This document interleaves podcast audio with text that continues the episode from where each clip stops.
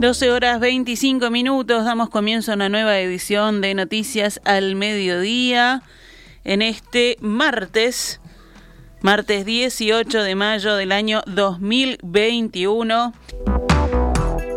Ahora sí vamos con la actualización de la información. El gobierno avanza en la campaña de vacunación contra el COVID-19 y decidió no aumentar las medidas de restricción de la movilidad, pese a que la pandemia no muestra señales claras de freno sostenido. Esta mañana, en perspectiva, el secretario de Presidencia, Álvaro Delgado, dijo que hay un desgaste y hartazgo de la gente y que es necesario apretar el acelerador en los procesos de inmunización para que Uruguay pase a una relativa normalidad. Pese a que las cifras de la pandemia no son alentadoras, Delgado aseguró que la decisión del gobierno es monitorear la movilidad, pero no agregar más medidas restrictivas.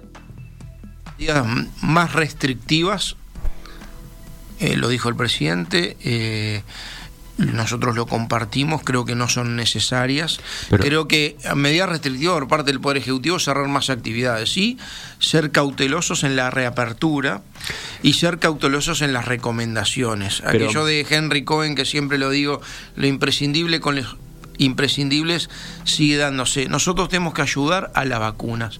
Y acá hay, hay dos temas que son...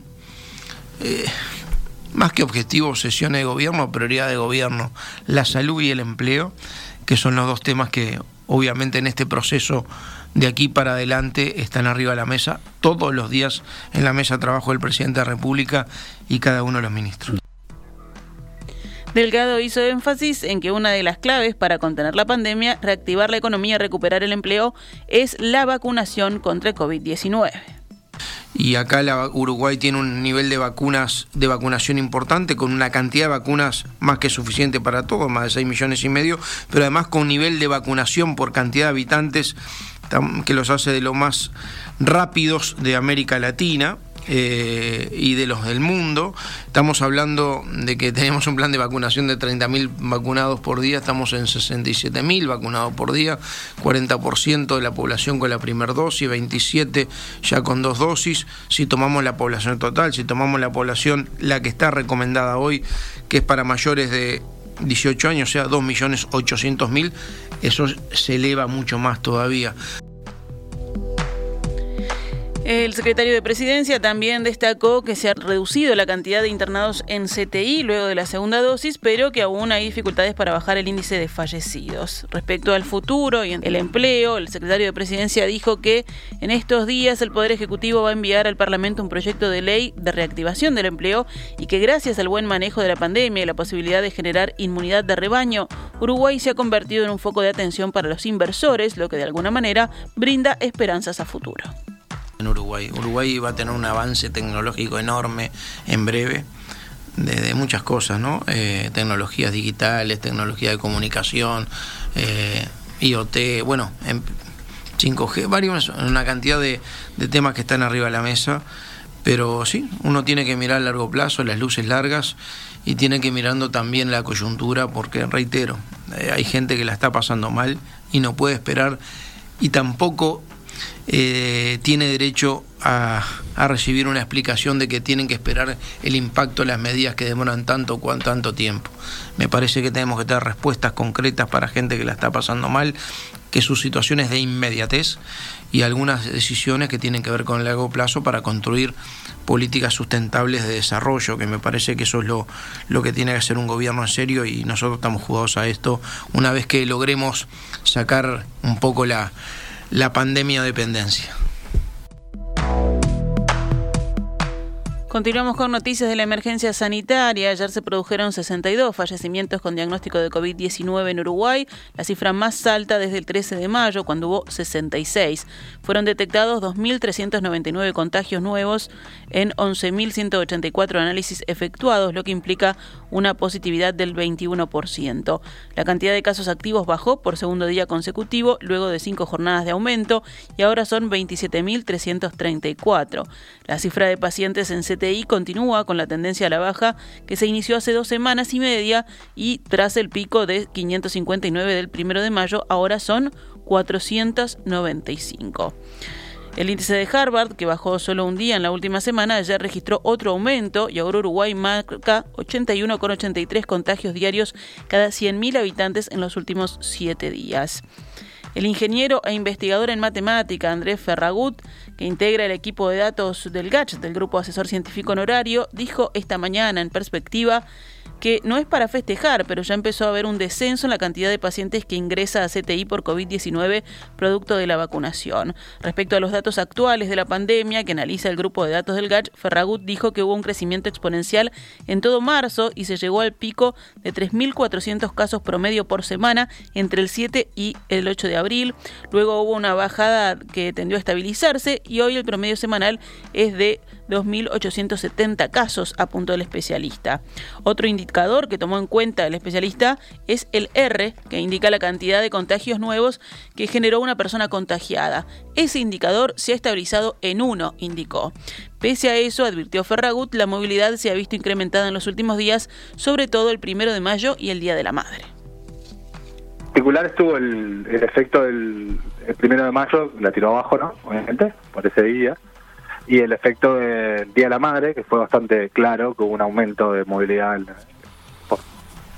general, este, y este y eso hace, bueno, plantea el desafío, ¿no? Bueno, ¿Qué impacto va a tener esto eh, en los próximos días? Eh, no lo sabemos, ¿no? nosotros hemos notado que, lo que decía del trabajo que va a salir ahora dentro de poco, como nota guía este, algunos colegas, hay una correlación entre movilidad y tasa de contagios, o sea, entre el factor R que hablábamos recién y la movilidad en la población que, es difícil usarlo para hacer perfecciones sobre cómo va a evolucionar la epidemia, pero sí da una idea cualitativa de que aumentos de la movilidad se reflejan en aumentos de contagios a las dos semanas. Ferragut explicó que medidas que se tomaban en diciembre para reducir la movilidad y bajar los contagios ya no tienen efecto hoy en día. Pero hay que plantearse que sí, estamos lidiando con variantes del virus que potencialmente son más contagiosas, entonces quizás lo que hacíamos antes ya no funcione. Este, y, que tengamos que estar más cuidadosos, todos como sociedad, no, lo digo en particular solo por las medidas que, pueda tomar el gobierno, tenemos que estar más cuidadosos como sociedad en el uso de las medidas no farmacológicas, etcétera, este, de distanciamiento para, para, contribuir a que la tasa, a salir de la meseta hacia abajo y no, volver a, una zona de crecimiento. ¿no? El matemático explicó también que el proceso de vacunación no incide en el número de casos nuevos, sino que donde empieza a mostrar resultados es en el descenso de ingresos a CTI. Uno, el objetivo que se persiguió, y creo que es el objetivo atendible, dadas las restricciones, no era reducir los casos, era reducir las muertes. Entonces, ¿qué es lo que vemos hoy? Bueno, vemos que empezó a haber un descenso en ingresos a CTI, todavía no eh, no para festejar, pero si uno mira los, datos de la SUMI, por ejemplo, de ingresos diarios a CTI, durante todo el mes de mayo viene bajando el promedio. Estamos viendo la gráfica. Un 20% menos de ingresos hoy en día, o sea, bajamos de 50 a 40 ingresos diarios. 12 horas 33 minutos, vamos con otros temas del panorama nacional. El presidente Luis Lacalle Pou participó y está participando hasta ahora en los actos por el Día del Ejército Nacional, que coincide con el aniversario número 210 de la Batalla de las Piedras. El mandatario encabezó desde la hora 10 y 30 el acto oficial por el Día del Ejército Nacional en el complejo deportivo del Comando General del Ejército, acompañado por el ministro de Defensa Javier García, la vicepresidenta Beatriz Argimón, el subsecretario de Defensa Rivera Elgue, el secretario de Presidencia Álvaro Delgado y el ministro del Interior Jorge Larrañaga. El presidente presenció el acto y escuchó el discurso del comandante en jefe del ejército, Gerardo Fregosi, que fue reproducido por el teniente coronel del ejército, Fernando Pérez. La calle se retiró del complejo deportivo del Comando General del Ejército sin hacer declaraciones a la prensa. A esta hora, el presidente asiste al acto de conmemoración de la histórica batalla que tiene lugar en el obelisco de la ciudad de Las Piedras, allí en el departamento de Canelones. Pero refiriéndonos al primer acto del Día del Ejército, el ministro de Defensa, Javier García, dijo tras el mismo que es muy importante que los países y las instituciones recuerden sus orígenes. El jerarca afirmó también que este gobierno anunció que buscaría un diálogo lo más amplio posible para encarar la reforma de la seguridad social, incluida la de la llamada caja militar. En ese diálogo estamos, dijo García, consultado acerca de las críticas que el comandante en jefe del ejército, Gerardo Fregosi, realizó en su discurso de este martes hacia esta reforma. El déficit está generado porque en el año 85 salíamos de la dictadura, era una dictadura militar, y tenía 42.000 efectivos. Y todos los gobiernos, todos, Partido Nacional, Partido Colorado y Frente Amplio, tomamos decisiones para reducir la Fuerza Armada, de aquellos 42.000 a los actuales 26.000.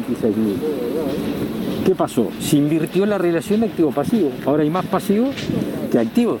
Pero fueron decisiones no de los militares, fueron decisiones que tomamos en el Parlamento, que se toman en todos los gobiernos. Y por lo tanto tenemos que hacernos cargo de esas decisiones. Entre el domingo y el lunes tuvo lugar una polémica pública previa a la interpelación del Frente Amplio a la ministra de Economía, que se analizará la exoneración, en donde se analizará, debí decir, la exoneración tributaria al director de la OPP, Isaac Alfie, aprobada este año en el gobierno. El debate surgió ayer cuando Radio Sarandí dio a conocer una resolución del Ministerio de Economía y Finanzas del año 2018 que concedió beneficios tributarios a la ópera, tienda textil propiedad de la familia de la esposa del entonces subsecretario de Economía, Pablo El domingo de noche, Alfie había expresado en Canal 4 que revisando encontró 340 y pico de casos similares al suyo. El economista colorado agregó, en algunos casos digo que la situación, como la mía, está muy parecida. No exactamente lo mismo, pero pegan el palo. Familiares directos muy cercanos, expresó, y añadió que prefería no dar nombres porque era todo legal.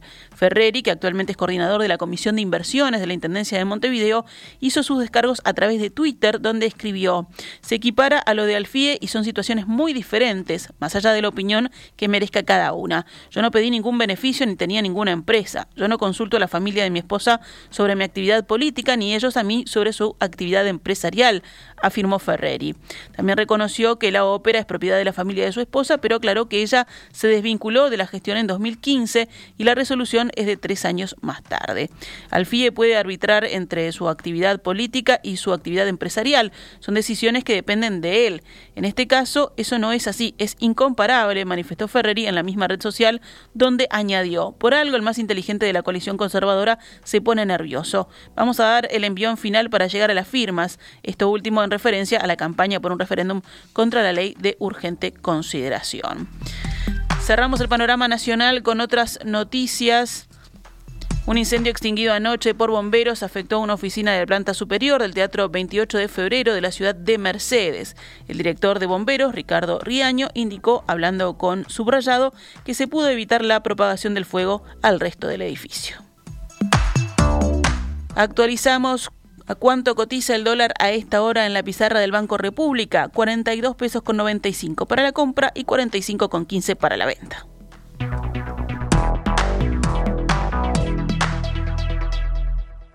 Estás escuchando CX32 Radio Mundo, 1170 AM.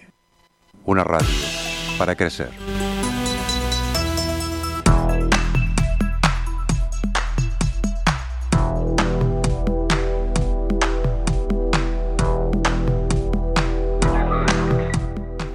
12 horas 40 minutos, vamos con una información que llega del panorama internacional. El Instituto de Salud Carlos III presentó hoy los resultados preliminares de un ensayo clínico denominado Convivax, que busca evaluar la respuesta del sistema inmunitario y la seguridad de combinar diferentes vacunas contra el coronavirus.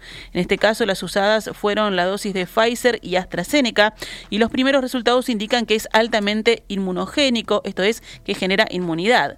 Respecto a los efectos adversos, el instituto señaló que entran dentro de lo esperado, son de carácter leve o moderado y se restringen mayoritariamente a los primeros dos o tres días después de recibir la vacuna. Este estudio es un ensayo clínico de fase 2 en el que se analizó la administración de la llamada vacuna Corminati de BioNTech Pfizer en personas que ya habían recibido una primera y única dosis de la de AstraZeneca. Las personas participantes debían estar como mínimo en la octava semana post primera dosis, se detalla en el estudio de este instituto. Bueno, veremos cómo se amplía esta información. Nos vamos con la actividad deportiva. Hoy martes juegan los dos grandes en copas internacionales. Nacional El equipo tricolor recibe a Universidad Católica por la Libertadores, mientras que Peñarol puede sellar su clasificación a los octavos de final de la Sudamericana al enfrentar a River Plate en Paraguay.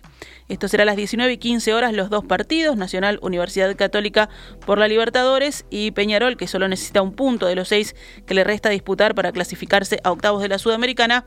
Bueno, enfrentará a River Plate en Paraguay a las 19 y 15 horas también.